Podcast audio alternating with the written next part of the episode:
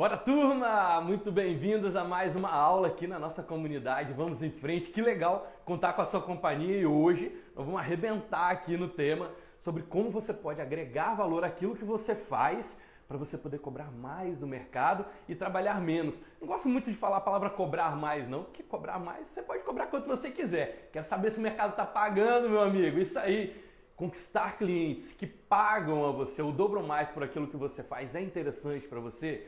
Conseguir chegar nesse patamar, trabalhando até menos, podendo escolher trabalhar menos, aí vai ficar a sua escolha.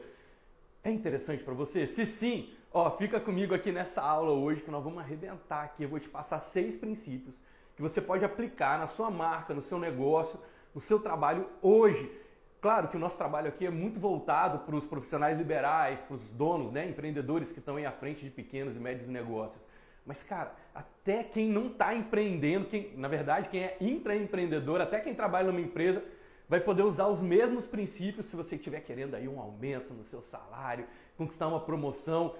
Eu vou ensinar você a agregar valor àquilo que você faz, para você poder receber um valor maior do mercado e trabalhar uma quantidade de horas menores. Esse é o grande problema. Eu digo assim, né, que no Brasil, infelizmente, o nosso sistema de precificação está catastrófico. Cada vez mais os empreendedores estão com a crença de que essa competitividade, ah, Arthur, poxa, o mercado está cada vez mais competitivo. Estão achando que essa competitividade é motivo suficiente para poder pressionar os preços para baixo. Não é bem assim que funciona. Pior do que isso, pior do que isso é que do outro lado da mesa tem um grupo de clientes aí que está cada vez mais criativo na hora de criar, né, na hora de trazer justificativas para poder botar o seu preço não só para baixo, mas fazer com que você entregue cada vez mais. Eles acham que a boa negociação é sangrar você, fazer você entregar mais horas de trabalho, mais e olha, eles não estão nem errados não, porque se o cliente está pedindo e você está deixando, como dizem, né? Dizia um psicólogo que eu gostava muito de acompanhar, o Luiz Gaspareto, ele falava o seguinte: só existe o abusado porque existe o abusável. O mercado só vai te pedir desconto se você der essa liberdade para ele. Claro que a gente sempre fala sobre Apple, a gente sempre fala sobre marcas grandes, né? Ferrari, Louis Vuitton. Tá tudo bem, essas marcas já têm um posicionamento, você pode falar assim: caramba, Arthur, isso não é para mim não, porque isso é só para as marcas grandes. Eu vou na Disney, na Disney não tem desconto. Tá tudo certo. Quero te trazer a presença para que no seu mercado mesmo, no seu bairro, tem gente que está aplicando isso e que está funcionando. Quando você chega no material de construção, por exemplo, a primeira coisa que você já coloca na mente ali é que tem o tal do desconto de balcão. Quando você vai fechar sua, sua compra, vai virar lá para o material de construção do seu bairro e vai perguntar, e aí, quanto é que vou pagar à vista, tem desconto? Tá. Como eu estou te falando, não tem nada errado de você pedir desconto, não. O errado está o cara que está se posicionando para deixar a brecha para o mercado solicitar desconto dele. Agora, eu sigo né, o ensinamento do Bob Proctor que fala assim: não peça desconto, não dê desconto. Estabelece se a negociação é justa, se aquele valor é justo para você, paga, vive em abundância. E quando a pessoa vier para você também, você fala, ó, meu valor é esse, está acabado. Se eu pudesse fazer um valor menor, eu teria colocado isso aqui no meu trabalho. Mas quando você, olha só, quando você vai no supermercado aí do seu bairro, pelo menos uma rede média aí de supermercado, quantas vezes você já fez suas compras, ele encheu um, dois carrinhos de compras, chegou no caixa e pediu desconto? Não pede. Por quê? Porque o mercado, o supermercado ele já tem um posicionamento. Ele fala aqui não tem desconto não. E claro que cada vez que você assume esse posicionamento, o mercado vai te forçar a ser ainda melhor naquilo que você faz. Mas isso não é bom? Você está dizendo para mim que você é bom no que você faz. Você está dizendo para mim que você é, busca ser cada vez melhor naquilo que você faz. Você está dizendo para mim que você ama fazer o que você faz. Você está dizendo para mim que você tem uma missão de ajudar os seus clientes no seu mercado. É você que está dizendo para mim. Na verdade, você que está dizendo para o mercado isso. Se você está dizendo, o mercado vai te dizer, ó, então tá legal, deixa eu ver aqui se você realmente é bom mesmo. E quando o cliente não compra de você, ele está simplesmente numa crença de que não vale a pena ainda. Em outras palavras, ele está dizendo para você, cara, se torna um pouco melhor. Quando você tiver melhor o suficiente, eu vou comprar de você. O cliente não precisa nem comprar de você de primeira, ele só precisa comprar de você primeiro. Grava isso aí para você. O cliente não precisa comprar de você de primeira. Muita gente está assistindo essa live aqui, essa aula. Muita gente já conversou comigo. Não está no momento dela, está tudo bem. Não precisa comprar de mim de primeira. Mas ele precisa comprar de mim primeiro. Porque quando ele compra do meu concorrente, ali tem um sinal de que pode ser que eu não esteja agregando valor suficiente àquilo que eu ofereci. E esse valor tem dois lados, tá? Tem tanto o meu lado, que a gente fala sempre quando você não está vendendo, três coisas podem estar acontecendo. A sua oferta é ruim, o seu produto é ruim ou você é insuportável. É isso que acontece, paciência. Então, ou quando eu não vendo, a minha oferta não está adequada para aquela pessoa, e claro, pode ser que ela não seja a pessoa também adequada para comprar de mim. Mas pode, né, é, eu tenho um indicador para eu dar uma olhada se a minha oferta está boa o suficiente, se eu fiz tudo que estava ao meu alcance, se o meu produto, a minha entrega está boa o suficiente, ou se eu estou conseguindo criar identificação com as pessoas. Quando é que a gente fala que alguém é insuportável? Quando o santo não bate, sabe? Quando o seu sistema de crenças bate de frente com o sistema de crenças daquela outra pessoa. Você fala, caramba, não fui com a cara desse sujeito. Porque ele representa alguma coisa que você resiste em si mesmo. Você olha para uma pessoa e você fala assim, pô, essa pessoa é, me parece desonesta. Você está resistindo em si mesmo ser desonesto. Você fala, eu nunca seria desonesto. Então, se você está convivendo ali, se você está próximo de uma pessoa que te parece desonesta, aquilo vai bater direto no seu sistema de valores. Faz sentido para você? Estou te contextualizando para você poder já começar a puxar os indicadores aí do seu dia a dia de como que você pode talvez não estar agregando valor suficiente para aquilo que você está oferecendo no mercado. E aí entra naquela síndrome do over delivery, né? O que é a síndrome do over delivery? Isso aqui também é fundamental, gente. Várias e várias empresas hoje, principalmente quando a gente fala sobre marketing digital, estão trazendo enxurradas de bônus para o cliente e achando que isso é over delivery. Não é, gente. Isso é um conceito errado de over delivery. Você simplesmente não está conseguindo negociar, você não está conseguindo agregar valor à sua oferta e está tendo que botar um monte de acessório, um monte de complemento ali para poder compensar, talvez até com desconto. Muitas empresas até utilizando desconto. Over delivery não é isso. Over delivery é você entregar mais do que o combinado.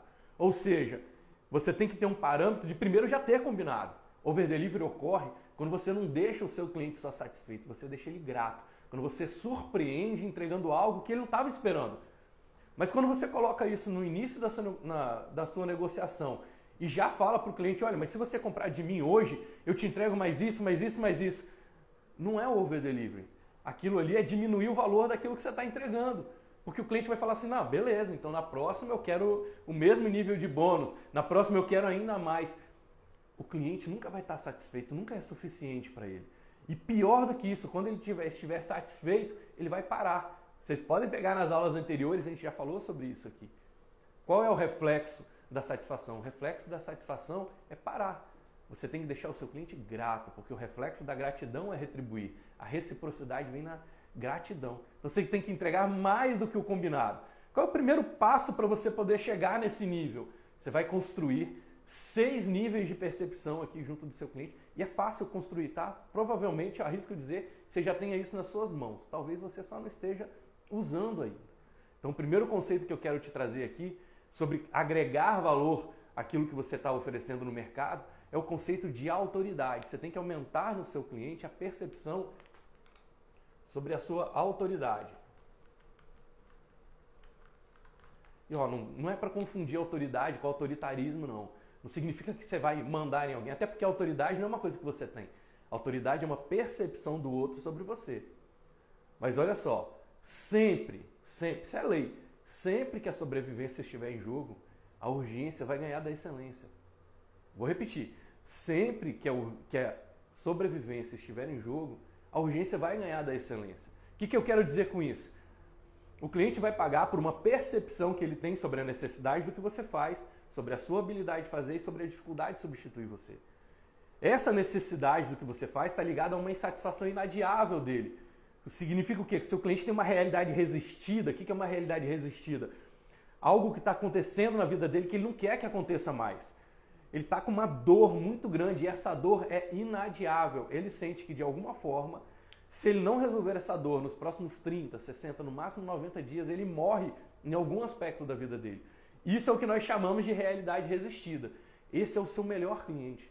Porque esse cliente não quer explicação, ele precisa muito resolver o problema. Não dá tempo nem dele procurar o seu concorrente. Você está fazendo esse mapeamento hoje no seu mercado? Ou você está seguindo aquelas regras básicas e antiquadas de marketing de estabelecer público-alvo? Quando você estabelece o seu público-alvo, tá legal, é o seu cliente ideal. Só que o que você acha que é o seu cliente ideal, todos os seus concorrentes também acham que são os clientes ideais para eles. O que, que acontece? Você entra no mercado ultra saturado Aí você entra numa competitividade, porque você vai buscar um cliente que está muito pronto para comprar. E tá tudo bem, não tem problema você fazer isso, desde que você faça isso com ferramentas de automatização. Mas se você faz isso no olho no olho, marcando reunião, você vai perder dinheiro. Por quê? Porque esse mesmo cliente que você está é, abordando, o seu concorrente também está, porque ele também fez um plano de negócio lá, análise SWOT, etc e tal, e colocou que o cliente ideal é aquela pessoa entre X e Y anos de idade, que tem uma renda média. Não é por aí que você vai formar. Você tem que olhar para a dor do seu cliente, não para o perfil dele. De, claro que depois, na hora de você emitir a sua mensagem, você vai construir sua persona. Tá tudo bem, mais de uma inclusive. Mas na hora de emitir a sua mensagem, para quê? Para que você crie subnichos no seu processo de argumentação.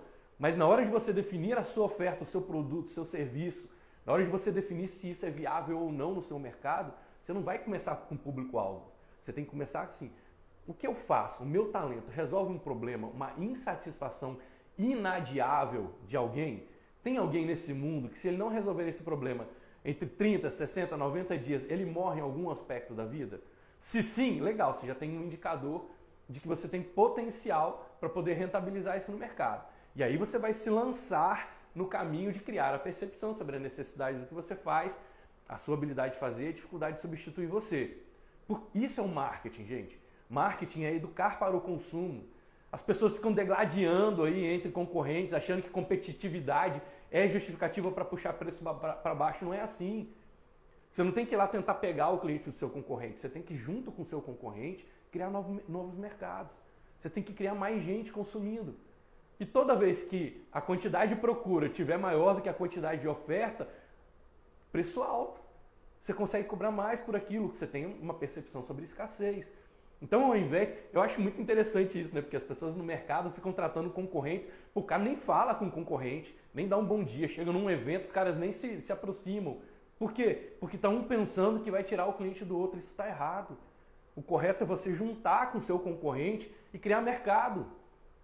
Dá uma olhada nas grandes marcas do mercado, dá uma olhada aí como é que foi o caminho da Apple com a Microsoft. Eles faz, faziam uma brincadeira ali de mercado de concorrência, mas na hora que a Apple foi quebrar, isso não era interessante para a Microsoft. Por quê? Porque se a Microsoft estivesse sozinha no mercado, ia configurar monopólio, o governo americano ia em cima dela na hora. O que a Microsoft fez? Foi lá e salvou a Apple. Bill Gates foi lá e botou dinheiro dele investindo na Apple. Para quê? Para que eles pudessem continuar no mercado juntos, criando o mercado.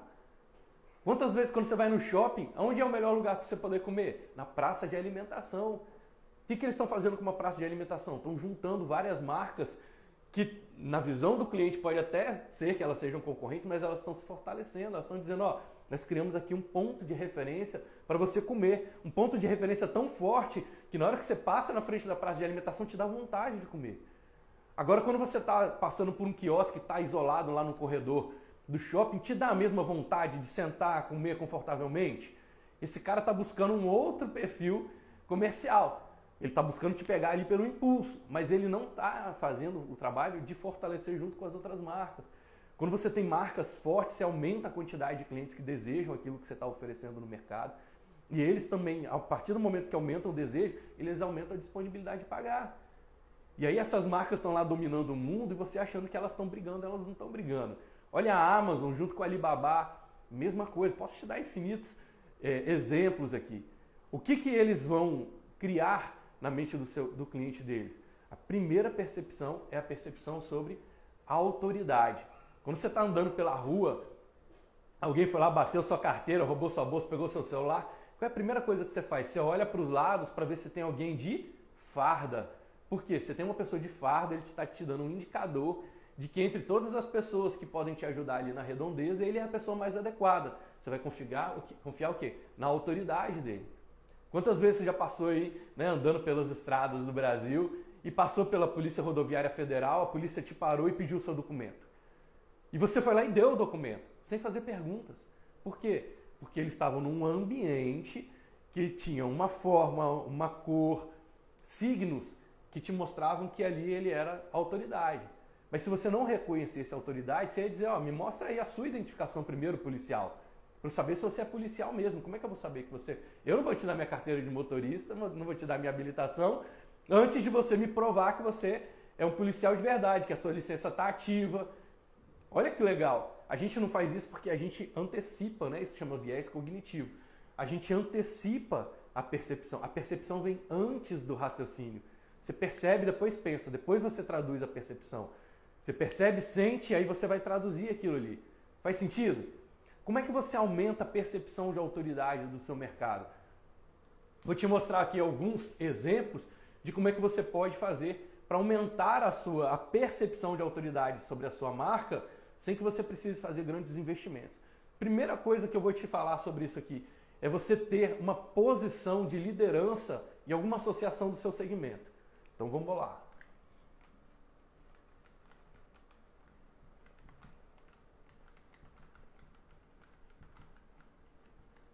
Eu vou chamar aqui de liderança associativa. Porque isso você pode começar a fazer a partir de hoje. O Tony Robbins citava né, uma frase muito interessante, eu acho que veio lá do Jim Brown, e ele falava o seguinte, que as pessoas de sucesso fazem o que os fracassados não querem fazer. Vou repetir, as pessoas de sucesso fazem o que os fracassados não querem fazer. O que, que os fracassados não querem fazer? Eles não querem assumir posição de liderança, eles não querem assumir mais responsabilidade, eles querem ganho fácil. As pessoas fracassadas são aquelas que falam assim, elas desenvolvem muito mais a habilidade de pedir do que a habilidade de conquistar. Só que a habilidade de conquistar, ela vai ser muito mais benéfica para o seu crescimento do que a habilidade de pedir, de você ficar aí mendigando resultado no mercado. E em geral, as pessoas que têm menos resultados são pessoas que estão na posição de vítima. E como vítima, ela não pode assumir uma liderança. Ela quer simplesmente que cuidem dela. Infelizmente, a gente vive numa sociedade né, que chama-se até de pátria mãe e a maioria das pessoas fica esperando que o governo faça por ela, que a empresa faça por ela, que alguém chegue, um grande salvador, chegue e resolva todos os problemas dela, onde ela aperte simplesmente um botãozinho mágico ali, de preferência que ela não tenha nenhum esforço para isso e resolva todos os problemas. Não é bem assim que funciona para a gente que está no mercado empreendendo. A gente tem que provar para o mercado que nós somos merecedores de receber aquilo que a gente está ofertando, né? aquilo que a gente está oferecendo para o mercado. Então, se eu quero um valor mais alto, eu preciso mostrar para essas pessoas que eu sou um líder. E isso é fácil. Muitas vezes não vai te custar grandes investimentos, vai te custar seu tempo. E sempre que você não tiver grana para poder fazer alguma coisa, você vai usar o que a gente chama de trinca mágica, que é o seu tempo, o seu esforço e a sua velocidade de colocar em prática. Toda vez empreendedor, empreendedor é aquele que compensa toda a falta com atitude. Então, poxa, Arthur, eu não tenho grana para poder participar do maior prêmio do meu segmento. Tá tudo bem, mas você pode buscar uma associação do seu segmento e falar, olha, eu tenho interesse em ajudar vocês. Como é que eu posso ser um, o próximo presidente? Como é que eu posso ser um próximo conselheiro, um vice-presidente, um coordenador, uma posição de liderança de alguma associação ligada ao seu segmento? Porque quando você for levar a sua é, abordagem para o mercado, você não vai dizer só, ah, tudo bem, eu sou Arthur Galvão, advogado. Você vai dizer, olá, eu sou Arthur Galvão e eu sou presidente da Associação Regional dos Advogados. Não sei nem se existe isso, mas você já vai colocar um peso político na frente. A pessoa vai dizer, caramba, esse cara não é qualquer um. Esse cara está à frente. Se ele fosse um mau profissional, não teriam aceito ele na liderança. Só que olha que legal, e quem está aí à frente de associação sabe disso de uma transição, de uma transição de liderança para outra, eles ficam pedindo quase pelo amor de Deus, gente, alguém quer ser o presidente, alguém quer ser o vice-presidente, alguém quer ser o tesoureiro, ajuda a gente aqui, a gente está precisando de coordenador. Por quê? Porque é topo de pirâmide a liderança. Né? É, é estratégico. É estratégico, liderança é estratégico. Nem todo mundo está afim de assumir liderança. E você pode fazer isso a partir de hoje, sair dessa aula e começar a buscar qual é a associação principal aqui da minha categoria como é que eu faço para poder ir lá e já me dispor para essas pessoas? Olha, é, eu estou levando muito a sério meu caminho de crescimento no mercado e eu acho que não basta a gente entregar um trabalho bom, a gente tem que mudar para melhor a forma como a nossa categoria é, rentabiliza, rentabiliza, como a gente é valorizado e para isso eu acho que não adianta só falar, a gente tem que agir. Eu quero muito, para minha missão, para o meu prazer pessoal mesmo, para minha realização pessoal, quero muito assumir uma posição de liderança. Como eu faço para que eu possa ser um próximo presidente, um próximo coordenador, um próximo líder aqui. Olha que bacana, você não entregou nada mais para o seu cliente, mas você já vai com um esforço aumentar a percepção de autoridade de vários dos seus clientes. Mas de que forma? Não, mas espera aí, cara, eu não quero ser é um líder na minha associação. Ah, e se todos os profissionais da minha, associa... da, da minha categoria quiserem ser líderes? Experimenta começar. Você vai ver que a galera não quer. O pessoal quer tomar um chopp, quer ir pra praia, quer gandaia. Não tem nada de errado, é perfil comportamental. São pessoas que querem ser liderados e o mundo tem muito mais liderados do que líderes. Faz parte do jogo. Você tem que ir lá e se posicionar. Eu lembro quando eu fiz um, um participei de uma coordenação numa equipe de networking que eu faço parte, e eu fui lá para o nosso diretor consultor e falei, olha, na próxima gestão, se vocês precisarem de apoio nesse, nesse sentido, eu adoraria ser um coordenador disso. Por quê? Porque eu estou buscando melhorar exatamente a minha, a minha habilidade de fazer isso no mercado. E eu considero que estar numa coordenação ia me ajudar a aprender ainda mais rápido, que eu ia ter, me forçar a fazer. Resultado, fui convidado, fiz ali a coordenação e isso acabou virando uma repercussão nacional. Uma coisa que era regional, quase que pontual, e eu acabei conseguindo uma, reper, uma repercussão nacional a partir desse caminho. Por quê? Porque eu fui construindo um ponto de autoridade. De que outra forma você pode construir autoridade junto do seu mercado? Aí sim, você pode criar um mecanismo, né, um formato para poder participar de premiações, para participar, para receber homenagens. Você não precisa começar a receber na maior do mundo, mas você precisa sim começar de algum lugar. Então você vai puxar ali, poxa, é, eu consigo ser homenageado por alguma associação próxima, por alguma associação política. Como é que eu posso ser homenageado pelos meus próprios clientes? Existe, por exemplo, aqui na minha região, um prêmio de criatividade em publicidade, onde eles reconhecem os melhores fornecedores. Então, se você é o melhor fornecedor da área gráfica, se você é o melhor fornecedor é, da área de comunicação visual, eles vão lá e vão te dar um prêmio para isso. Mas você tem que se candidatar, você tem que mostrar para eles que você está presente nisso aí. E nesse caminho, você vai construindo a sua percepção de autoridade. O que, que eu quero te lembrar para a gente fechar esse assunto da autoridade aí? Eu sei que você já pegou o caminho. Quando eu estou falando muito sobre alguma coisa, eu sei que muitos de vocês estão aqui gerando conteúdos para as redes sociais. Quando eu falo muito sobre um assunto, o mercado vai me reconhecer como um orador. É uma pessoa que está falando de algum assunto. E está legal, já é um primeiro ponto. Mas quando eu consigo mostrar para o mercado que eu não só falo sobre isso, mas eu vivo disso, eu aplico isso no meu dia a dia, eu passo de orador para produtor.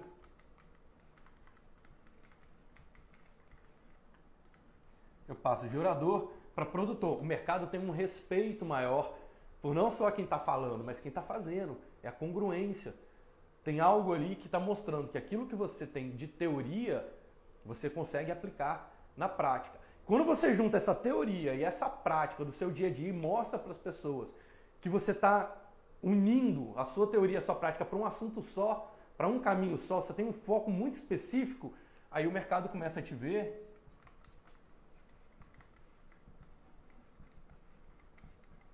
como um especialista. Como especialista, ó, vai aumentando a disponibilidade das pessoas pagarem. Por quê? Porque quando a sobrevivência está em jogo, a urgência sempre vai ganhar da excelência. Quando a sobrevivência das pessoas está em jogo, se você for visto como especialista, já é suficiente para o mercado trazer você antes dos generalistas que estão até estudando sobre o assunto, estão aplicando o assunto, mas eles não estão numa área específica. Por exemplo, ah, eu sou, eu falo sobre medicina, é uma coisa. Mas eu não só falo e dou aula sobre medicina, eu clinico, eu estou ali clinicando com meus pacientes. Mas eu posso ser um médico ali, um clínico geral. E faz sentido, tá tudo bem. Eu posso atender muita gente com isso, mas quando eu começo a ser um especialista, não, agora eu sou um cirurgião especialista em joelho, um cirurgião ortopedista especialista em joelho e eu só opero atletas de alta performance. Agora, quando um clube de futebol ou quando um clube de vôlei, basquete precisa de um cirurgião, ortopedista, de um médico nessa área, ele vai buscar quem? Especialista. Porque o especialista vai diminuir a sua chance de erro. Falando, não, esse cara estuda só isso, ele não é um clínico geral. Ele é um especialista, ortopedista, cirurgião, especialista em joelho. Quando você começa a ser considerado, quando você fala, faz, tem foco e as pessoas começam a considerar a sua opinião, você se torna um influenciador.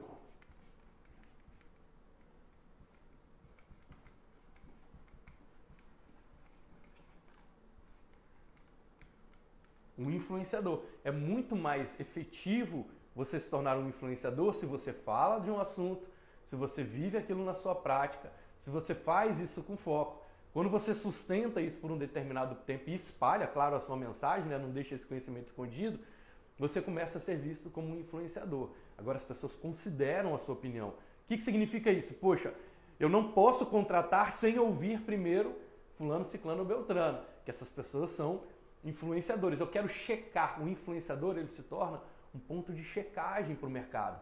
Isso aumenta ainda mais a disponibilidade das pessoas pagarem por aquilo que você está oferecendo. Mais do que isso, quando não só a sua opinião é considerada, quando ela se torna soberana, você se torna uma autoridade. O mercado começa a te ver como uma autoridade. O que, que significa isso? Outras pessoas podem ter opinião, mas a sua é soberana. Quando você fala, ó, vai para a direita, todo mundo vai para a direita. Quando você fala, vai para a esquerda, todo mundo vai para a esquerda. Autoridade. Autoridade é a sua habilidade de dizer algo, dar um comando e as pessoas te escutarem e te atenderem. Porque elas querem. Não é porque você é autoritária, porque elas respeitam, elas reconhecem em você um nível de certeza, um nível de checagem mais alto do que a grande maioria das pessoas. Então você saiu de orador que só fala sobre o assunto, de produtor que fala e faz, de especialista que fala e faz com foco, de influenciador que você tem um respeito das pessoas, a sua opinião é considerada, para tornar uma, uma autoridade. Quem é uma autoridade na Igreja Católica? O Papa. Quando o Papa diz, as pessoas cumprem. Os católicos vão cumprir. Por quê? Porque ele é o soberano. Ele é a linguagem soberana. É quem emite a mensagem soberana. Mas tem um ponto que é ainda maior. Aqui eu estou te ajudando a criar autoridade. Se você fizer esses seis itens que eu estou te ensinando hoje, você vai para um ponto ainda mais alto, que é o ponto de ser reconhecido como um criador. Criador é aquele cara que muda a direção do mercado. Ele não só resolve o problema, ele não só faz o trabalho dele, não só é reconhecido como uma autoridade, mas ele cria algo novo.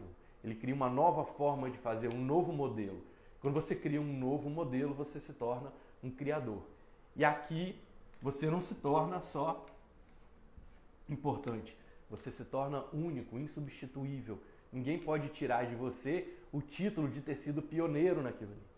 Então, se você quer criar ainda mais autoridade, não só estabelecer um cargo de liderança, que foi uma dica, uma orientação que eu te dei aqui, mas você pode mostrar para o mercado que você tem um mecanismo que cria um novo movimento que cria uma nova direção, um novo modelo de fazer. E aí você se torna o quê? Pioneiro. Esse título ninguém tira mais de você. Faz sentido?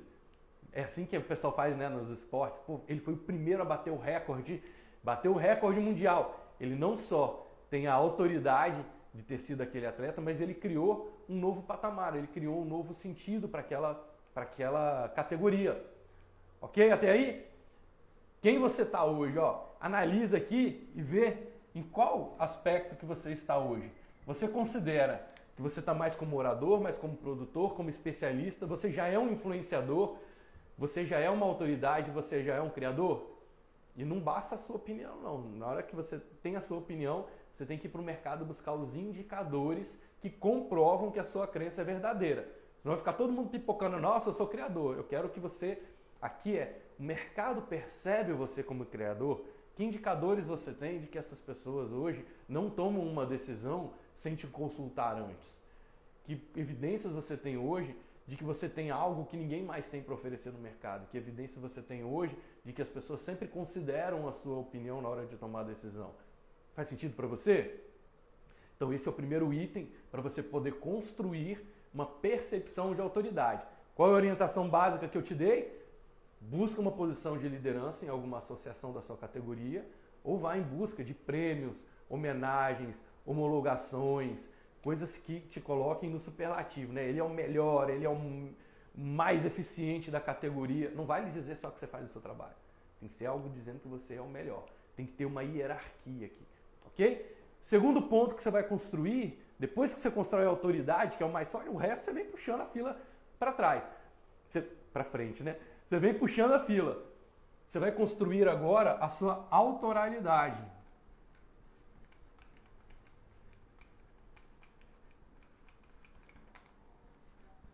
Sua autoralidade. Autoralidade é a percepção do quanto você é único, do quanto você criou algo que é muito da sua personalidade, que é muito seu, muito, muito da sua identidade. As pessoas falam tanto, né? A gente fala tanto sobre identidade no mercado, a força da identidade. Por quê? Porque nós somos únicos, mas nós não somos os únicos. Grava isso aí. Todo mundo é único, de uma forma ou de outra. Todos os seres humanos, olha a dificuldade da ciência, poder clonar alguém, poder multiplicar, né? refazer os órgãos. Todos nós somos únicos, mas só que nós não somos os únicos. Tem outras pessoas no mercado também buscando sua forma única de levar a solução delas para o mercado poder comprar. O que, que você vai fazer para poder aumentar a sua autoralidade? O que, que eu vou te convidar aqui para você poder fazer? Você batizar a, a sua forma de fazer, você transforma a sua forma de fazer em um método, em uma metodologia, pensamento científico básico e batiza ela, dá um nome para ela. E aí você vai lá no INPI e faz o seu registro, sua patente, vai mostrar para o mercado que você é dono daquilo ali, que é de uma forma única. Você é, aumenta a barreira de entrada do mercado para poder competir com você. Porque eu, eu, vi um vídeo esses dias muito bacana, era uma entrevista, exatamente um encontro que teve entre o Steve Jobs e o Bill Gates. Né? Essa entrevista é, é, é antológica. Né? E o Steve Jobs estava o tempo todo mostrando como que as pessoas não podem comparar a Apple com a Microsoft. E o Bill Gates o tempo todo tentando desconstruir a, a missão da Apple no mercado. Então, o Steve Jobs foi para o caminho da autoralidade, da personalidade, de um design único, de um status, de algo que tem extrema durabilidade. Eu fiquei encantado com a defesa quando uma jornalista fez a pergunta para ele, não foi nessa entrevista, foi numa outra. A jornalista pergunta para o Steve Jobs, mas Steve Jobs, é, por que, que os produtos da Apple são tão caros? Você não poderia fazer isso, os equipamentos da Apple, por um preço menor? E aí, olha que legal. Lembra da aula passada que eu falei sobre o argumento único? Ele trouxe para o argumento único. Qual é o argumento único dele? Ele falou assim: eu não tenho direito, eu não me sinto honesto se eu te vender um equipamento que eu sei que é ruim. E infelizmente na indústria a gente tem que pagar um preço por isso. Agora, a missão da Apple é produzir os melhores equipamentos portáteis que você tenha orgulho de indicar esse equipamento para alguém comprar. E se eu não puder fazer algo que eu me orgulharia de indicar esse equipamento, eu prefiro não fazer. E na indústria, para eu poder fazer isso, nesse nível, eu tenho que pagar o preço. Então, sim, os equipamentos da Apple são mais caros do que a grande maioria, porque eu não quero entregar porcaria para as pessoas. E se eu sentir que eu estou entregando porcaria, eu prefiro não fazer. Olha como é que ele foi no argumento único. Ele falou assim: eu não, não me sentiria honesto de entregar uma coisa que é porcaria para você. O que, que ele está fazendo? Ele está plantando uma mensagem no subconsciente das pessoas de que você se contenta com porcaria? Você quer, se eu te oferecesse porcaria, você compraria? Ele está plantando essa mensagem para você poder ressignificar, trabalhar a Apple no sistema de autoralidade. A Apple é uma empresa que tem uma missão que tem um vocabulário. Ele, segundo o Steve Jobs, né, essa foi a, a o princípio, esse foi o princípio que ele utilizou. Ele começou a colocar o, até para ser CEO na Apple era ICO. Então ele trouxe o iPhone, o iMac. Ele trouxe um vocabulário que é registrável. Você pode ter uma patente, inclusive, da forma como aquilo ali é feito, para que os seus concorrentes não possam te copiar. Então ele aumentou o senso de autoralidade. Eu não estou dizendo que você tem que inventar o próximo iPhone, não. Estou dizendo que você tem que levar para as pessoas a percepção de que você tem um mecanismo único de fazer, para aumentar a, a, o respeito delas pela sua autoralidade e quebrar a barreira de entrada para que ela não possa te comparar com seu concorrente. Quando você faz isso, você aumenta ainda mais a disponibilidade das pessoas. Mas olha só, não adianta dourar a pílula, não. Eu não estou dizendo que você dá um nome bonitinho para a mesma coisa que já se faz no mercado. Você tem sim que criar o seu mecanismo único, usar a sua experiência, que eu sei que você já tem, para poder apresentar para o mercado um jeito novo de fazer. E tem que ser um jeito novo de fazer. Não adianta dar um nome diferente para a mesma coisa. Que eu vejo a galera pegando aí PDCA, matriz SWOT e dando outro nome, mas quando você vai ver é a mesma coisa. Aí não vale, porque você vai perder credibilidade. Na hora que se revela para o cliente, o cliente fala, pô, mas isso aqui eu já vi, cara, isso aqui é PDCA, isso aqui eu já vi, isso aqui é matriz SWOT. Aí não vale. Você tem que efetivamente criar. Como é que você vai fazer isso? Te garanto que um ou dois dias, diante do seu, diante do seu trabalho, diante do seu projeto, você vai entender de que forma a sua própria experiência trouxe nuances variáveis que fazem do seu trabalho, do seu jeito de entregar, uma entrega única. Vou dar um exemplo de entrega única, Outback. Para você que tem restaurante aí, super simples. O que, que ele fez? Criou o pãozinho australiano. Quando você chega lá no Outback, senta na mesa, ele vai trazer para você um pão australiano. Uma receita que ele fez, ele traz isso e, criou ali um mecanismo único de poder fazer. Claro que depois distribuiu em outros, né? A Blooming Onion, ele tem outros produtos, mas ele foi batizando, tá percebendo? Ele foi batizando isso. Isso aumenta o que? A percepção, porque a Blooming Onion de verdade, você só vai comer onde? No Outback. Um Big Mac de verdade, você só vai conseguir comer no McDonald's. Eu lembro quando eu era moleque, né, era criança, e eu fui no Bob's, cheguei no Bob's e pedi, eu queria um Big Mac. E a atendente ficou olhando para minha cara, o que, que você tá falando, cara? E os meus amigos, claro, me zoaram ali, porque eu tava tão, a mensagem do McDonald's era tão presente na minha mente, que mesmo estando dentro do Bob's, eu cheguei lá e pedi um Big Mac. Então, olha como é que é a força da autoralidade. Como é que você faz isso? Você vai batizar o seu sistema e vai repetir isso para o mercado o tempo todo. Você tem que trazer isso para o seu posicionamento. Eu falo aqui sempre para vocês, olha, nós estamos aqui juntos criando a maior, a primeira comunidade de valorização empreendedora do Brasil, através de um método que eu criei chamado marketing de percepção. E eu traciono isso através de uma comunidade, que é a comunidade Vamos em Frente. Só que eu já trouxe três aspectos de autoralidade para vocês. Não tem mais como o cara me comparar no mercado. Não tem mais como o concorrente dizer, ah, eu também faço isso. Não faz. Pelo menos não faz do jeito que eu faço.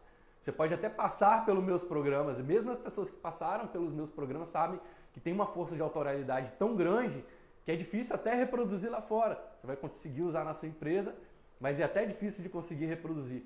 Por quê? Porque eu invisto muito nesse ponto. E é esse ponto que está me ajudando cada vez mais a sair de um serviço que eu cobrava 300 reais para fazer antes e hoje eu cobro 30 mil reais. Usando o quê? Percepção de autoridade, percepção de autoralidade. Você não vai gastar um centavo, você só precisa botar lá o bumbum na cadeira e poder pensar de que forma eu posso trazer a minha experiência, a minha vivência para entregar, para mostrar para o meu cliente que eu entrego isso dentro do mecanismo único. E eu vou lá e vou batizar esse mecanismo único, mecanismo único, eu vou dar um nome para isso. E vou começar a repetir isso no mercado até isso grudar na mente das pessoas. Você vai aumentar a disponibilidade, vai diminuir a sua necessidade de entregar mais tempo, mais trabalho para o seu cliente. Terceiro ponto que a gente vai, a gente vai para percepção de confiabilidade.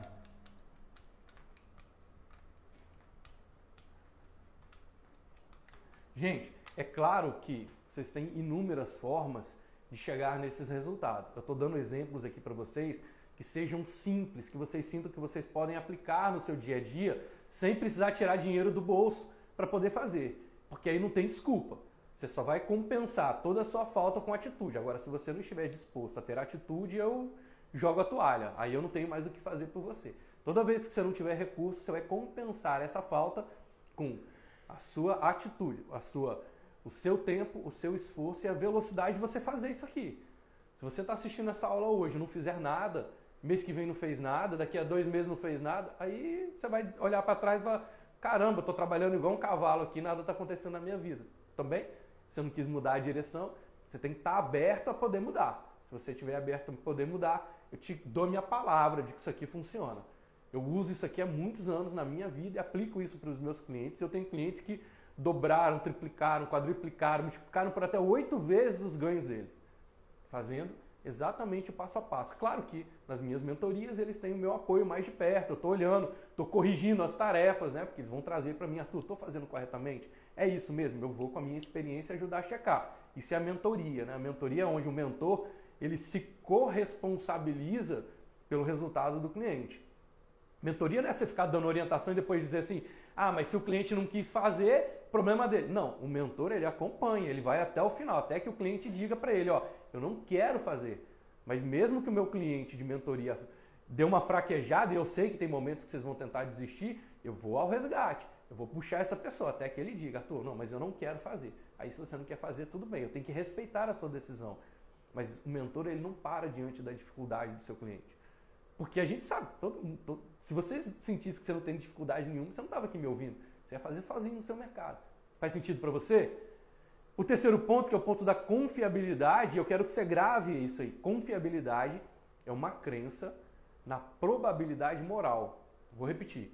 Confiabilidade é uma crença na probabilidade moral. Confiabilidade, a confiança, é o quanto eu acredito que aquela pessoa vai cumprir o que ela está me prometendo.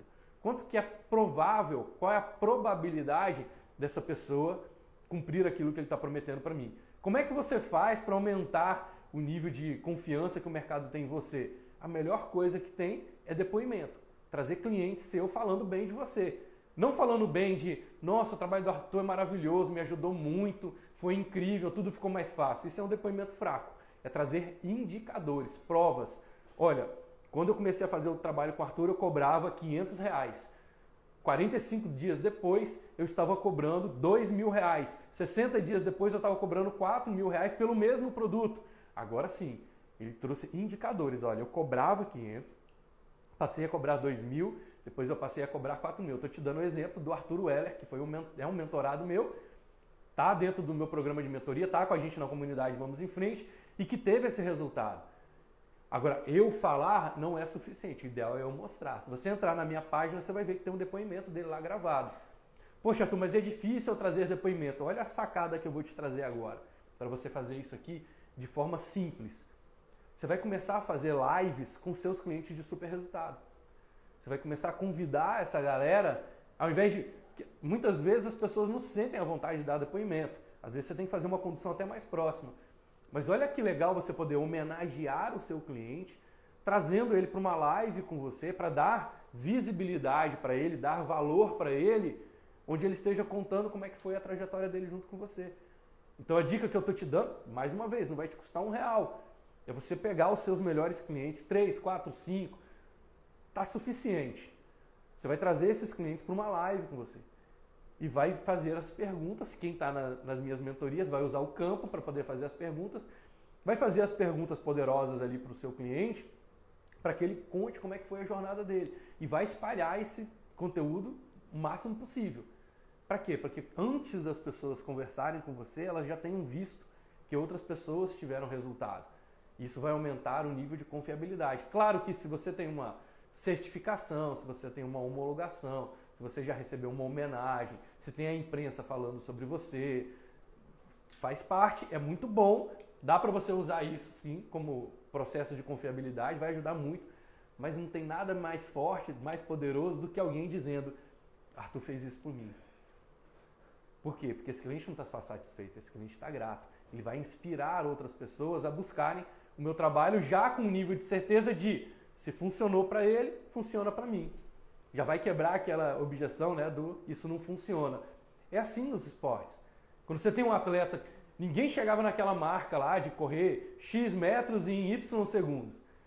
Ninguém conseguia, até que um foi lá e fez. E olha que legal, quando um vai lá e faz, na sequência não vem já uma, uma leva de gente fazendo? Por quê? Porque quando você olha alguém que fez, você aumenta a crença de que é possível. Quando você aumenta a crença de que é possível, você reúne, direciona a sua energia para poder realizar, sem a crença limitante do isso não serve para mim. Isso é muito difícil. Faz sentido para você? Então, estou te dando aqui um item, uma orientação sobre como você pode aumentar a confiabilidade. Quanto mais confiança o cliente tem naquilo que você está entregando, menor o esforço que você tem que fazer para ele. Você vai precisar o quê? Da sua convicção de dizer, olha só, assim como Steve Jobs usou na defesa dele da Apple, eu vou usar a mesma defesa. Qual é o meu argumento único? Eu ajudo empreendedores a conquistar clientes que pagam o dobro ou mais por aquilo que eles estão fazendo no mercado, usando só os recursos que cada um já tem, independente do tipo de serviço que você oferece. Esse é o meu argumento único. E a pessoa, meu cliente, pode contar a história que for do outro lado. Aí eu vou sempre trazê-lo para o meu argumento único. Conquistar clientes que pagam o dobro ou mais é interessante para você? É isso que você está buscando? Fazer isso usando só os recursos que você já tem, independente do serviço que você está oferecendo?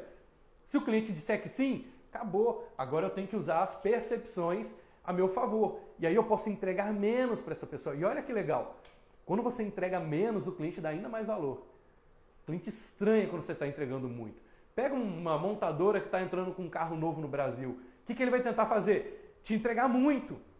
Te entregar muito. E isso vai chegar num nível em que o cliente vai falar assim: pô, mas peraí, isso não pode ser tão bom, porque se o outro lá entrega metade e cobra o dobro, tem alguma coisa errada aqui. Quando o santo, quando o milagre é, é demais, até o santo desconfia. Isso está bom demais para ser verdade. Então você vai trazer ali para aumentar a sua confiabilidade depoimentos. Qual é a orientação que eu estou te dando? Ao invés de ficar esperando o cliente te dar depoimentos, convida esse cara para uma live com você e fala: olha, eu queria mostrar, inspirar outras pessoas a partir do seu resultado. E aí você não precisa decorar nada, porque você só vai ter que lembrar do que aconteceu com você. E se é verdadeiro, tá tudo bem, não precisa nem ficar pensando em me bajular, não. Só responder mesmo e contar como é que foi a sua experiência. Tenho certeza que a sua experiência vai ajudar aí uma leva grande de pessoas a também conseguirem se libertar desse tipo de limitação. Você vai estar homenageando o seu cliente, criando valor para ele, dando visibilidade e trazendo um nível maior de confiabilidade daquilo que você está oferecendo, certo? Nível 4, depois que a gente fala de confiabilidade, agora você vai aumentar a percepção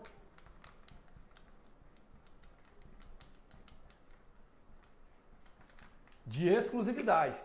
Como é que você aumenta a percepção de exclusividade? A forma mais simples de você fazer isso. Primeira coisa, criar um protocolo de seleção. Você vai criar um protocolo. O que é um protocolo de seleção? Olha, antes de você fazer o trabalho comigo, você vai passar por um processo para eu saber se, se você está apto a ser ajudado por mim. Então, aqui nos, no, nas minhas mentorias, a gente tem uma coisa que chama ponto de vista. É um, uma das etapas é focada só nisso para saber se essa pessoa efetivamente reconhece que ela tem lacunas no posicionamento dela. Se ela reconhece que é importante ela ter ajuda nesse momento. Se ela reconhece que eu sou a pessoa certa para poder ajudá-la. Isso aumenta muito a percepção de valor daquilo que eu estou entregando. E num primeiro momento, só com o diagnóstico, aquela pessoa que estava meio insegura já fala: caramba, Arthur, realmente você me fez pensar sobre aspectos que eu não tinha parado para pensar antes. Lembra quando eu falei que a gente usa Maslow, né, a pirâmide de Maslow, para poder levar a percepção para essas pessoas, primeiro ponto que, você tem que, que o cliente tem que sentir que você está ajudando ele é na base, na nutrição e na proteção. Então, o que, que nutre o seu cliente? Ele tem que sentir que aquela demanda que ele está precisando muito, aquela demanda de sobrevivência está sendo suprida. Ou seja, a base da entrega está ali. Depois que essa entrega está protegida, que reduz os riscos dele disso dar certo ou não que é exatamente o caminho que eu estou te trazendo por aqui. Depois ele quer saber se ele, se ele, quer, se ele topa se relacionar com você. Isso é super importante. Os clientes não vão comprar de você porque você é gente boa. Mas na hora de comprar de você, eles vão querer saber se você é gente boa. Ele quer saber se essa relação que está sendo construída pode ser uma relação de longo prazo. Se ele vai gostar de passar pela experiência de fazer com você. Lembra que o cliente sempre paga pelo impacto de resultado pela exclusividade, pela experiência que você está oferecendo para ele. Então, exatamente esse ponto que eu estou te trazendo aqui. Na hora que você vai levar a exclusividade para o seu cliente, você vai dizer para ele: Olha, eu não sei se eu sou a pessoa certa para poder te atender, eu não sei se você está pronto para ser atendido por mim. Primeiro, eu vou te fazer algumas perguntas. Se você passar nesse processo de seleção, é um alinhamento. Eu quero que fique claro para você que eu sou a pessoa certa para te ajudar, e eu quero que esteja claro para mim que eu sou a pessoa certa para poder que você é o cliente certo para ser ajudado por mim. Eu não quero perder nem meu tempo, nem o seu, nem minha energia, nem a sua. É uma questão de respeito, mas você está colocando ali algo sobre exclusividade para o seu cliente. Quanto é que isso vai te custar? Nada. É fazer um formulário, começar a colocar isso no seu dia a dia. Melhor ainda, se você puder ter um anteposto de contato para você. Então, antes do cliente chegar para você, que é o expert, que é o especialista, que ele passe por alguém da sua equipe ou por algum mecanismo que diga, olha, primeiro nós vamos checar se você pode falar com o Arthur, por exemplo, e depois a gente vai liberar o acesso para você poder conversar com ele. Faz sentido? É aumentar a percepção de que você não é, não está 100% disponível. É, nas famílias, né, em geral, as famílias educam, né, principalmente, tanto homem quanto mulher, mas principalmente as mulheres. Para quê? Certamente quem é mulher já ouviu isso aí no seu processo de criação. Nossa, você não pode ser muito oferecida, não. Por quê? Porque as pessoas muito oferecidas têm pouco valor no mercado, têm pouco valor na vida, têm pouco valor nos relacionamentos. Então, quando, mesmo que você esteja extremamente interessada num homem, tem sempre aquele processo da sedução, do charme, de não sair se jogando logo em cima das pessoas. Né? Se você quer uma relação de longo prazo, se você quer só ficar na balada, tá tudo bem, aí tudo é festa. Mas se você quer construir uma relação com mais seriedade, uma relação de longo prazo, você vai criar algum nível de processo de seleção e vai mostrar para as pessoas que você não está tão disponível assim. Uma vez um cliente me falou sobre isso, né? Nossa, Arthur, mas eu faço X, Y, Z para o meu cliente e ele não me dá valor. Eu falei, é exatamente porque você está fazendo muito que ele não está te dando valor. Você está fácil demais. O cliente sente que você ainda não é um criador, você não é uma autoridade, você não é um influenciador, você está muito disponível. Por quê? Porque as pessoas que estão no pico, no topo do mercado, elas não estão mais com agenda livre. Você vai conversar com a pessoa, ele não tem horário a qualquer momento. Faz sentido? Quando você vai procurar um médico, um médico é um médico bom, ele vai dizer, ó, só tem consulta para daqui a 120 dias. Um esteticista, né? Esses dias eu estava vendo uma pessoa que é especialista, acho que é criolipólise, alguma coisa nesse sentido, e só tem consulta para daqui a 3, 4, 6 meses. Olha que legal, essa pessoa está trazendo uma percepção de exclusividade, está aumentando, está aumentando o valor percebido que ela tem no mercado. As pessoas criam mais desejo por aquilo que não é tão fácil. Por que, que a gente às vezes não cuida tão bem das nossas relações, das pessoas que estão no nosso dia a dia? Porque a gente tem uma crença na probabilidade moral dessa pessoa amanhã gostar de mim de novo. Então eu tenho um irmão, uma irmã, pai, mãe, tio, são pessoas que têm laços de sangue com a gente, laços de família. E aí você começa a acreditar que essa pessoa você pode tratar um pouco pior, você pode ter liberdade de falar algumas verdades para ela. Por quê? Porque ela tem menos chance de se distanciar de você. Mas às vezes você está com uma pessoa que é um cliente, por exemplo, aí você já vai muitas vezes é, ponderar muito mais as suas palavras do que com a sua esposa ou seu esposo, com seu melhor amigo. Por quê? Porque você sente que tem liberdade. Por que você sente que você tem liberdade? Porque você tem uma crença de que você não vai perder. Tá fácil de ter no dia seguinte. Agora, se essa pessoa tem um posicionamento e fala assim, aqui, Desse jeito você não vai falar comigo, não. Pode parar. Acabou aqui. Eu não quero saber se você é meu irmão, minha mulher, meu marido, meu pai, minha mãe. Desse jeito que você está falando para mim, comigo agora, a relação acabou aqui. Eu vou embora, você não vai ver nunca mais. Eu duvido que essa pessoa depois não vai repensar a forma que ela vai te tratar. Lembra lá do Luiz Gaspareto. Só existe o abusado porque existe o abusável. O cliente só está te pedindo desconto porque você está dando alguma fresta para ele, algum sinal para ele de que é possível. Faz sentido? Então, para construir exclusividade, cria um protocolo de seleção. Traz esse cliente e, se possível, cria um anteposto entre você e o cliente para o seu primeiro contato. Não esteja tão disponível assim. Não é para você falar mentira para o seu cliente, eu não quero que você crie uma realidade que não existe. Eu quero que você estabeleça, olha só, se hoje eu estou com a minha agenda muito cheia, muito vazia, eu vou começar a dizer para o mercado, ó, só atendo as terças e quintas. Olha como é que agora eu exprimi a minha agenda. E não é mentira, é verdadeiro. Você vai dizer, eu só atendo as terças e quintas. Isso chama-se posicionamento. O que você faz nos outros dias? Faço nada. Mas eu só atendo as terças e quintas. Eu lembro que no início da, do meu trabalho, eu ia até os clientes. Eu pegava meu carro e ia até eles. Hoje eu não vou mais. Eu estou criando o quê? Senso de exclusividade. Eu estou dizendo, eu vou te atender, eu quero fazer o melhor para você. Eu, assim como Steve Jobs, não vou entregar porcaria. Não assumo, não admito isso.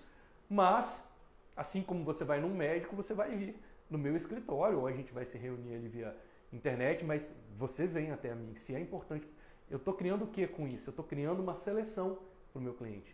Se é realmente importante para você, você vem até mim. Mas se não é relevante, você fica lá na sua casa, resolve com o outro, tá tudo bem. Mas se é realmente relevante você resolver esse problema, e se você acredita que eu sou a pessoa certa para te ajudar, você vai vir até a mim. E de lá para cá já tem anos, uns seis anos, que eu não vou mais nos clientes. Por quê? Porque é a forma de eu selecionar se essa pessoa já respeita o meu trabalho. Como que nasceu isso? Um cliente meu da área de alimentação, fazia distribuição de alimentos e tal para a indústria, para empresas, e ele virou para mim no telefone e falou assim: aqui, se você não estiver aqui na minha empresa, não tinha nenhuma agenda programada com ele.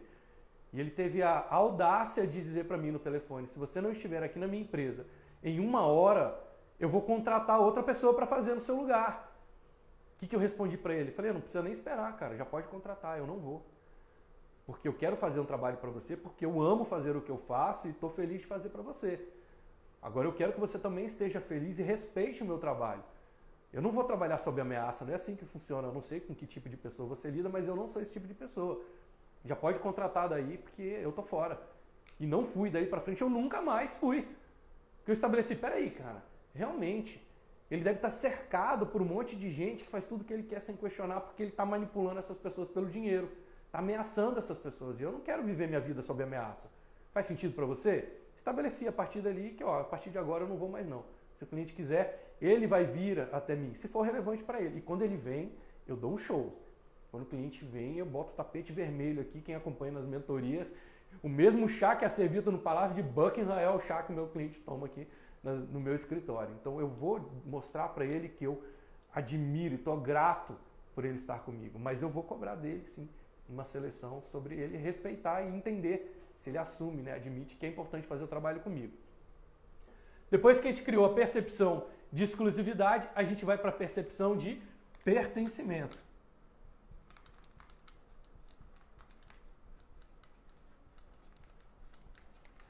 Quando você cria um vínculo emocional com alguém, o seu cérebro vai configurar uma chave para você de que você agora essa relação não pode ser posta a perder. Não pode, você não quer, não, você não quer colocar essa relação a perder. Isso chama-se senso de pertencimento. Nas relações, né, principalmente homem, mulher, casais, enfim, homem com homem também pode ser, né? As, quando você cria um nível de vínculo maior, as pessoas começam a criar pontos de tolerância, porque é uma negociação mental sobre não colocar essa, essa relação a perder. É como se a pessoa falasse assim, nossa, de certa forma, eu pertenço a essa pessoa. O que, que significa isso? É, eu topo abrir mão de algumas coisas que são valor para mim, para não perder essa pessoa. E olha que legal, né? Aí a gente traz lá do budismo que o ápice do sofrimento é o apego, e eu complemento isso no meu método dizendo que o ápice do amor é o compromisso. Então, quando você está criando vínculo com alguém, você está querendo criar compromisso com essa pessoa. Então, quanto mais você ama, mais você quer se comprometer. E quanto mais você sofre, mais é pelo, pelo que você está apegado. E como você não quer sofrer, seu cérebro vai configurar esse senso de pertencimento. Como é que você pode criar esse vínculo de uma forma simples no seu mercado para aumentar a disponibilidade do cliente, pagar pelo que você está oferecendo e poder entregar menos, trabalhar menos, precisar trabalhar menos para esse cliente? Primeira coisa que você pode fazer para o seu cliente é reconhecimento. Começar a homenagear esse cliente, premiar mesmo. Dizer para ele, talvez até em categorias. Cartão de crédito não faz isso? Olha, agora você é um cliente black. Nossa, agora eu sou cliente black. Ele vai dizer, ó, pelo seu perfil de consumo comigo. Lembra que a gente faz o quadrante aqui? Para você poder mapear quem é o perfil de cliente que está com você. Alta frequência, alto ticket. Baixa frequência, alto ticket. Baixa frequência, baixo ticket. Baixa frequência, alto ticket. Você vai separar o cliente nesses quadrantes e vai para esses super clientes, principalmente, estabelecer com eles o reconhecimento de que forma você leva para esse cliente um indicador de que ele é importante para você e de que ele faz parte do seu universo. De preferência envolvendo essa pessoa na sua causa bandeira. Então você vai dizer, muitos dos, das marcas do mercado criam até nomes né, para esses seguidores. Time de futebol faz isso. Qual é o, o pertencimento? Poxa, o cara é flamenguista, é vascaíno, é fluminense, botafoguense. Eles estão criando o senso de pertencimento. Esse senso de pertencimento vai criar uma área de tolerância. Como é que você faz isso da maneira mais fácil? Você pode. Imagina o seguinte: quando você está no mercado, você está entrando na conversa dos outros. Vê se faz sentido para você. Quando você está no mercado. Isso é um dos maiores erros de quem produz conteúdo. Eu não sou o cara do marketing digital, mas eu vou te dar uma dica aqui que eu nunca vi alguém do marketing digital levar. E eu vou te dar um ponto de vista bem interessante para isso. A maioria das pessoas está produzindo conteúdo achando que o mercado está ali para poder te ouvir. E o mercado não está ali para te ouvir. É como se você estivesse chegando numa festa e as rodinhas estão conversando sobre os assuntos deles. E você quer trazer essas pessoas para falar sobre um assunto que é interessante para você. Não adianta você chegar para essas pessoas e falar, deixa eu te falar sobre marketing de percepção. Não adianta. Eu primeiro eu tenho que entrar na roda, entrar no assunto deles, conversar um pouco com eles sobre eles, dar umas boas risadas, aumentar a sensação deles de que vale a pena eu ficar naquela conversa e depois aos poucos eu venho trazendo isso para mim. A gente aprende isso né, em PNL, em coaching, a ferramenta chamada rapport. Você se alinha ao universo do outro e depois traz ele para mim. Por que, que as pessoas estão fazendo conteúdo nas redes sociais e não tem engajamento? Por que, que as pessoas não estão é, engajando com a sua mensagem? Porque provavelmente você está na conversa dele falando só sobre você. Você está tentando dizer, vamos dizer aí, a galera que está na área financeira, na área fitness. Olha, eu vou te dar agora uma super receita fitness. O cara está falando de outra coisa. Ele está em outro papo. Você primeiro tem que se alinhar ao universo do seu cliente, depois trazê-lo para o seu. Olha, o que eu vou te falar sobre a importância de você poupar e fazer bons investimentos. E o cara está falando sobre praia, está falando sobre restaurante, Ele acabou de, de configurar lá a festa dele, que vai gastar milhares de reais para fazer a festa. Ele não quer te ouvir falar sobre poupar, sobre fazer melhores investimentos. Primeiro você tem que ir lá e se alinhar ao assunto do seu cliente, ao assunto do seu nicho, da sua persona, do seu público de interesse. Aí você chama como quiser. Primeiro você se alinha ao conteúdo dele. Aí você pertence ao universo dele. Aí você vai começar a criar vínculo, fazendo o que? Validações. Você começa a validar. Não tem como a pessoa escapar de você. Quando você vai lá e valida o que ela está fazendo. Todo mundo gosta de ser elogiado. A partir dali você traz a pessoa para o seu conteúdo pouco a pouco você vem trazendo essas pessoas para o seu conteúdo. Quantas vezes você foi no, no direct das pessoas que são seu público de interesse e foi lá elogiar essas pessoas? Fala, olha, caramba, eu admiro isso que você está fazendo. Poxa, eu vi que você fez uma festa lá para seus amigos. Qual foi o nome daquele cerimonial onde você fez? Eu achei lindo. Pô, as fotos então ficaram incríveis. Qual o nome do fotógrafo que fez? Eu me alinho ao assunto de interesse do meu público. Depois essa pessoa vai começar a se interessar por mim e vai começar também a perguntar as coisas do, isso é que a maioria das pessoas que estão fazendo hoje no mercado estão fazendo de forma equivocada. Você fica tentando enfiar seu conteúdo na cabeça das pessoas. É melhor você investir em anúncio, distribui lá e na hora que você faz os seus conteúdos, você se alinha mais ao conteúdo do seu cliente primeiro. Como é que você faz isso? Vai lá no direct, valida, cria elos de pertencimento, vai lá em algo que seja um movimento que essa pessoa está fazendo, se alinha e fala assim, como é que eu posso te ajudar? De que forma que eu posso ser mais útil para você? Como é que eu posso trazer novos clientes para você? Como é que eu posso trazer novas oportunidades de crescimento para você? Faz sentido? Eu estou aqui ó, buscando ser útil para vocês, para que depois vocês queiram me ouvir no nível de compromisso maior. Então você vai criar pertencimento com o seu mercado, trazendo essas. Primeiro você se alinha ao universo. Isso é um trabalho do dia a dia, gente, de formiguinha. Eu tenho certeza de que você pode, todos os dias, tirar uma meia hora do seu tempo para ir num 5, 6 directs e mandar para as pessoas que você tem interesse de se relacionar, simplesmente validando isso. Joia, validando o que elas estão fazendo, se alinhando ao conteúdo delas para depois você trazê-las trazê para o seu conteúdo. Depois que falamos sobre pertencimento, a gente vai falar sobre a percepção de aplicabilidade.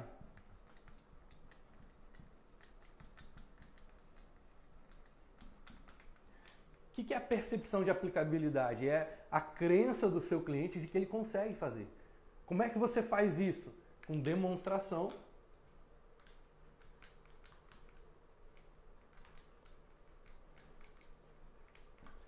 E degustação.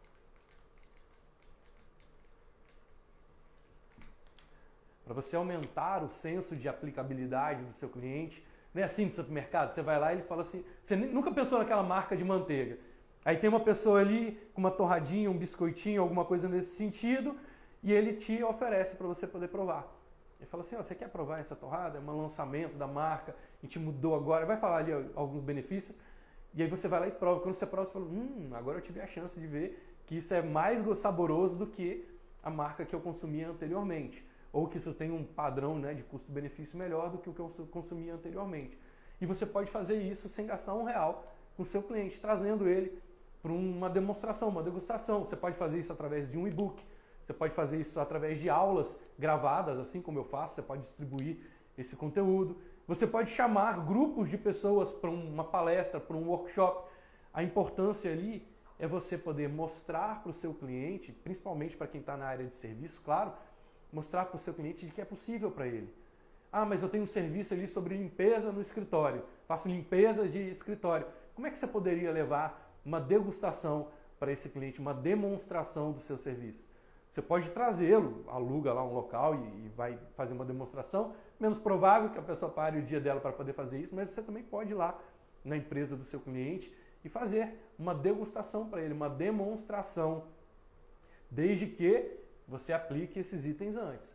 Como eu falei, você não pode estar tão fácil assim. Primeiro você tem que selecionar e mostrar para esse cliente que ele mereceu essa demonstração.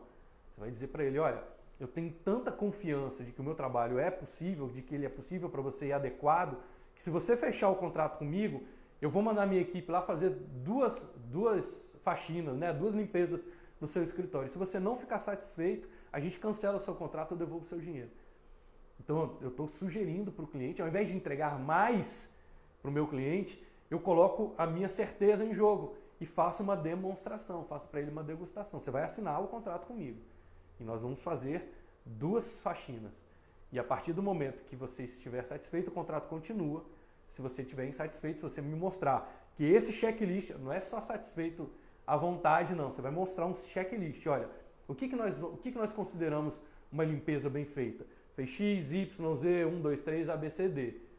Se eu não cumprir esses critérios, você não precisa nem me pagar as duas primeiras, como a gente cancela o contrato e está tudo bem, cada um vai para o seu lado.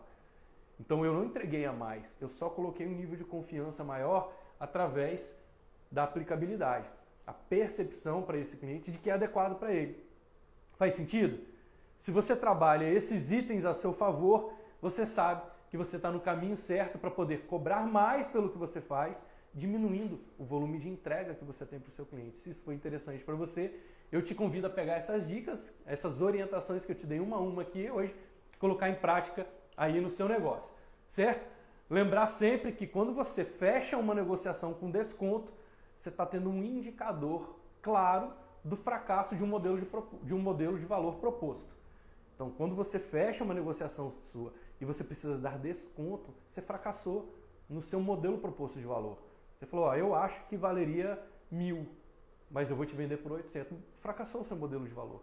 Mas se você aplica esses indicadores, eu tenho certeza de que você vai conseguir aumentar ainda mais o seu valor e vai, vai precisar fazer um nível de entrega muito menor para o seu cliente. Certo? Quer mais informação? Link está na minha bio, entra lá, conhece de perto a comunidade Vamos em Frente, vai ser um prazer ter você lá junto com a gente para conseguir, para que a gente possa ter um contato ainda mais próximo, eu me comprometer mais com o seu crescimento e você se comprometer mais também com a sua jornada de conquistar clientes que pagam o dobro ou mais, usando só os recursos que você já tem, independente do tipo de serviço que você entrega. Certo, tá aí? Gente, obrigado pela presença de vocês. Foi um prazer ouvir vários comentários aqui, vou checar todos no final. Um grande abraço para vocês e que as suas decisões e as suas escolhas sejam sempre guiadas pelos seus sonhos e não pelos seus medos. Permita que o extraordinário se manifeste na sua vida. Evoluir sempre, contribuir ao máximo. Beijão para todos vocês. Vamos em frente.